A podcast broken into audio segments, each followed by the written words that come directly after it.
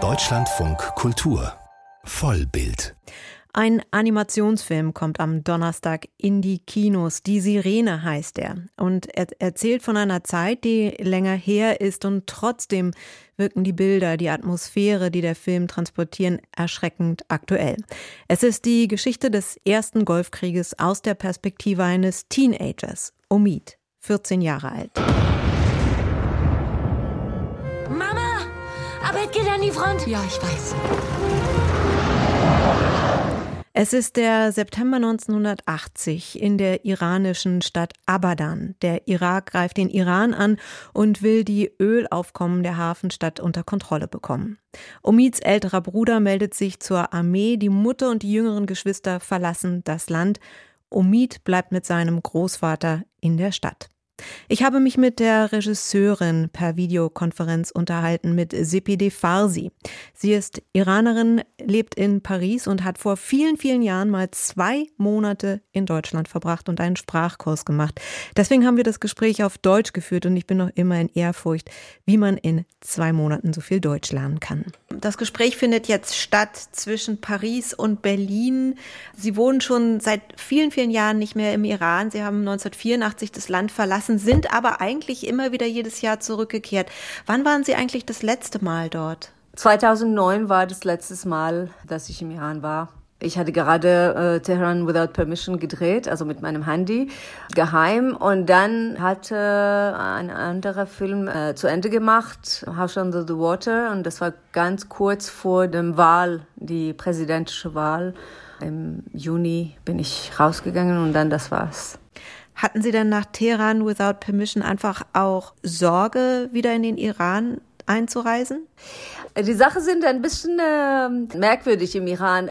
Das letzte Mal im 2009 war ich interrogiert. Also sie haben mich im Flughafen, also meinen Pass weggenommen und dann haben mich gefragt, also in eine bestimmte Ort von Intelligence Services, und es war klar, dass sie wussten, dass ich Terran Without Permission äh, gemacht habe. Und sie wussten alles, aber sie wollten zeigen und erklären, dass sie alles wissen. Und deswegen habe ich mich halt ja entschieden, nicht mehr zurückzufahren. Sie haben danach unter anderem auch den Film Daughters of Iran gemacht. Der besteht aus Zusammenschnitten von Handyvideos aus dem Netz, in denen geht es um die Proteste im Iran nach dem Tod von Gina Masha Amini. Das heißt, wie sehr reizt es Sie, sich weiterhin ins aktuelle Geschehen im Iran einzumischen und wie gut geht es von Frankreich aus?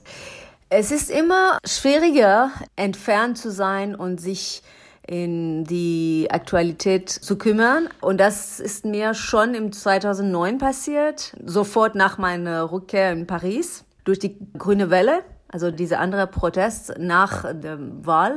Man geht viel mehr Infos und Filme und äh, Nachrichten hier. Man hat mehr Übersicht, aber ist mehr entfernt. Es ist ein äh, antagonistisches Gefühl, aber es ist halt so. Und jetzt sind Sie für die Sirene weiter noch in der Geschichte zurückgegangen, nämlich in die frühen 80er Jahre zum ersten Golfkrieg zwischen dem Iran und dem Irak. Der Film beginnt 1980 in der Ölmetropole Abadan, also der größten Hafenstadt im Iran, ganz im Südwesten, direkt an der Grenze zum Irak. Warum fanden Sie es wichtig, zurückzugehen in der Geschichte? So, dieser Irak-Iran-Krieg ist ein sehr um, wichtiger Teil iranischer Geschichte und auch meine Geschichte. Ich war gleicher Alter wie Omid, äh, also 15 Jahre alt, als der Krieg angefangen ist. Und mir war es wichtig, mit dieser Entfernung jetzt 40 Jahre später, diese Teil genau zu erzählen, aus meinem persönlichen Punkt weil unabhängige Versionen von diesem Teil unserer Geschichte und dieser Krieg gibt es nicht. Also im Kino am meisten haben wir Filme, die von Pro-Regierung äh, mit die äh, offizielle Narrative Regisseuren gemacht sind und ich glaube keine Regisseurin und keine unabhängige und ich wollte das mit mehr Humor und mehr subversive Versionen und nicht schwarz-weiß, sondern mit Nuancen, also so eine mehr humanistische Version zu geben.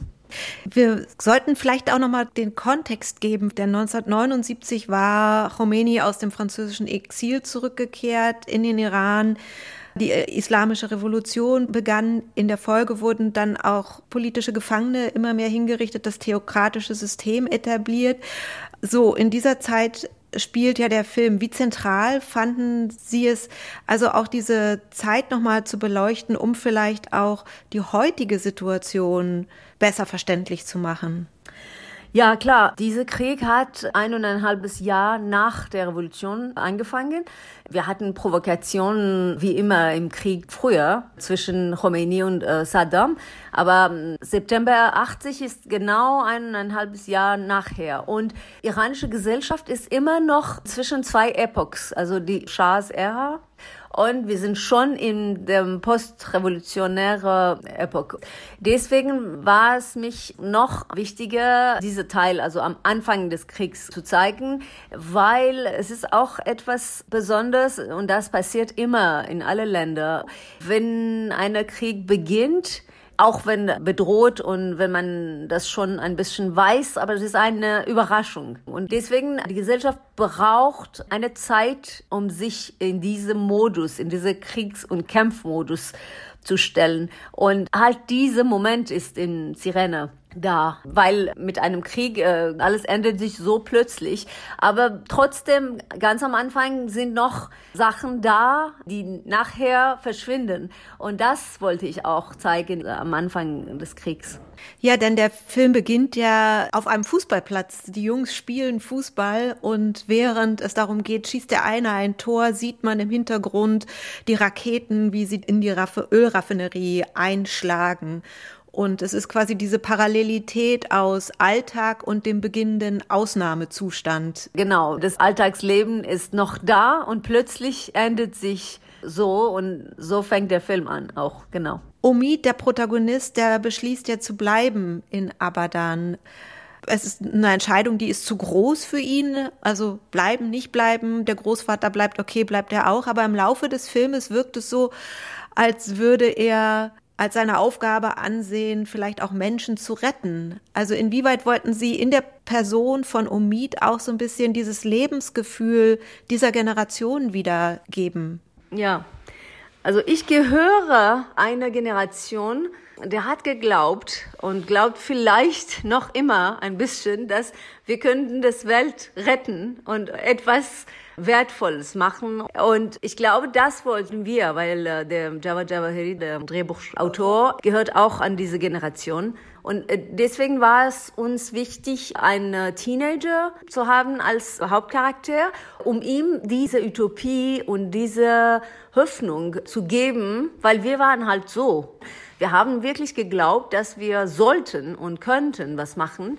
Und das ist später verschwunden in die nächste Generation von Iranern mit der Repression und die repressive Regierung. Und jetzt mit die heutzutage Jünger sieht man das nochmal, dass sie möchten wirklich etwas machen. Die waren auf der Straße letztes Jahr im Massaginas Proteste und die sind ein bisschen wie uns. Also sie haben noch diese Optimismus, weil inzwischen sind ja mehrere Generationen, die dachten immer, sie könnten nichts machen, weil die Region war zu stark. Und ähm, dazu wollte ich auch was sagen zwischen Frieden und Krieg, wo für Omid und für die Kinder plötzlich die Kindheit ist weg. Da ist kein äh, Platz mehr für Spielen. Und das sehen wir auch im Film in Sirene. Dieser Footballplatz, nachher in dem Film, da spielt niemand mehr. Als Symbole von einer Kindheit, das ist jetzt plötzlich verschwunden. Sie sagten, die Generation war optimistisch. Es gibt im Film dann auch die Generation der Eltern. Es gibt die Mutter zum Beispiel von der anderen Teenagerin, von der Protagonistin Pari, die Sängerin war und seit der Revolution singt sie nicht mehr. Sie wirkt nicht optimistisch. Ja, genau. Elohe, diese Sängerin. Äh, sie war eine echte Sängerin, konnte nicht mehr singen wie alle anderen Sängerinnen im Iran äh, nach der Revolution. Und natürlich diese Generation, für einige, das war sehr, plötzlich sehr klar dass da keine Hoffnung gibt, weil die neue Regierung und die neue Haltung dieser Regierung war so radikal, also es war sofort klar, die Charaktere wie immer im Film darstellen eine Haltung, also was ich zeigen möchte. Bei Ihren Filmen vorher haben Sie ja häufig sehr dokumentarisch gearbeitet mit Archivmaterial oder dann wenn es um Spielfilme ging mit Live-Action. Warum jetzt die Entscheidung für einen Animationsfilm? Mir war es klar ganz vom Anfang, dass ich könnte diese Geschichte und diese Film nicht im Live-Action machen, weil ich wollte diese Zeit im Iran zeigen und besonders in der Stadt Abadan. Alle Zeichnen und alle, was da war, ist schon seit lange verschwunden.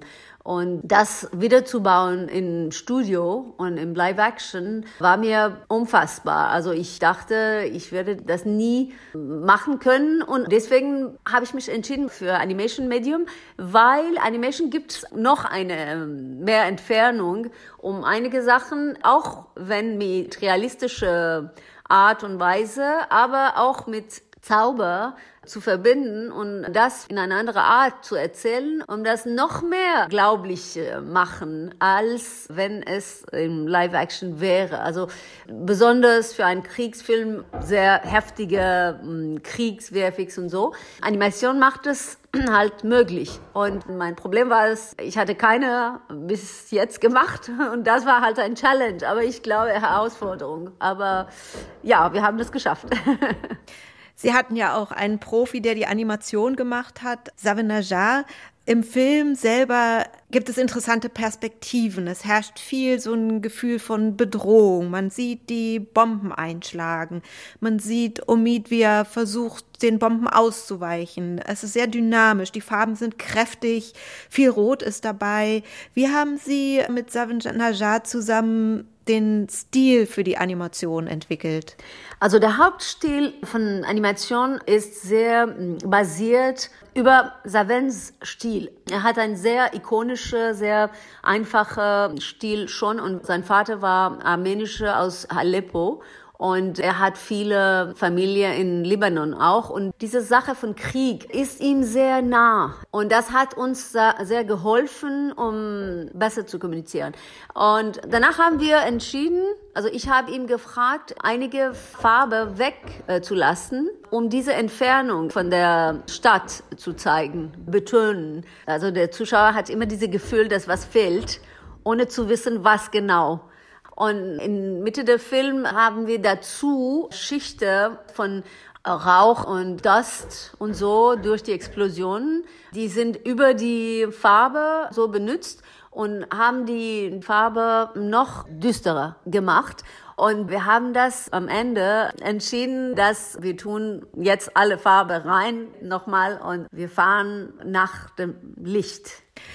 Nun herrscht an so vielen Orten, gerade in der Welt, Krieg in der Ukraine, Israel, Gaza, sehen wir diese Bilder vom Krieg, den Bomben, die einschlagen, die Häuser, die zerstört werden. Sehen wir das heute noch mal anders? Es ist ein sehr merkwürdiges Gefühl für mich, weil während dieser acht Jahre, wo wir die, den Film produziert haben, da sind immer Kriege im Welt. Aber seit einem Jahr, seit Ukraine und nachher, ja, auch Armenien, also Karabakh und Aserbaidschan und Palästina und Israel, alle diese Konflikte. Es ist sehr merkwürdig, jetzt der Film zu zeigen und von Frieden zu sprechen. Aber ich merke, dass wir sind immer da, in diese gleiche Punkt, also als Mensch. Wir haben keinen Fortschritt gemacht. Es tut mir unheimlich weh, irgendwie das zu zeigen als Animation. Aber das klingt sehr aktuell, auch für mich. Der Krieg ist auch für alle uns sehr wahr, ganz nah. Leider. Das ist eine Mixed Feelings. Das sagt die iranische Regisseurin Sepidi Farsi in ihrem Haus in Paris, wo gerade gebaut wurde, als wir sprachen. Ihr Animationsfilm Die Sirene kommt am Donnerstag bei uns in die Kinos.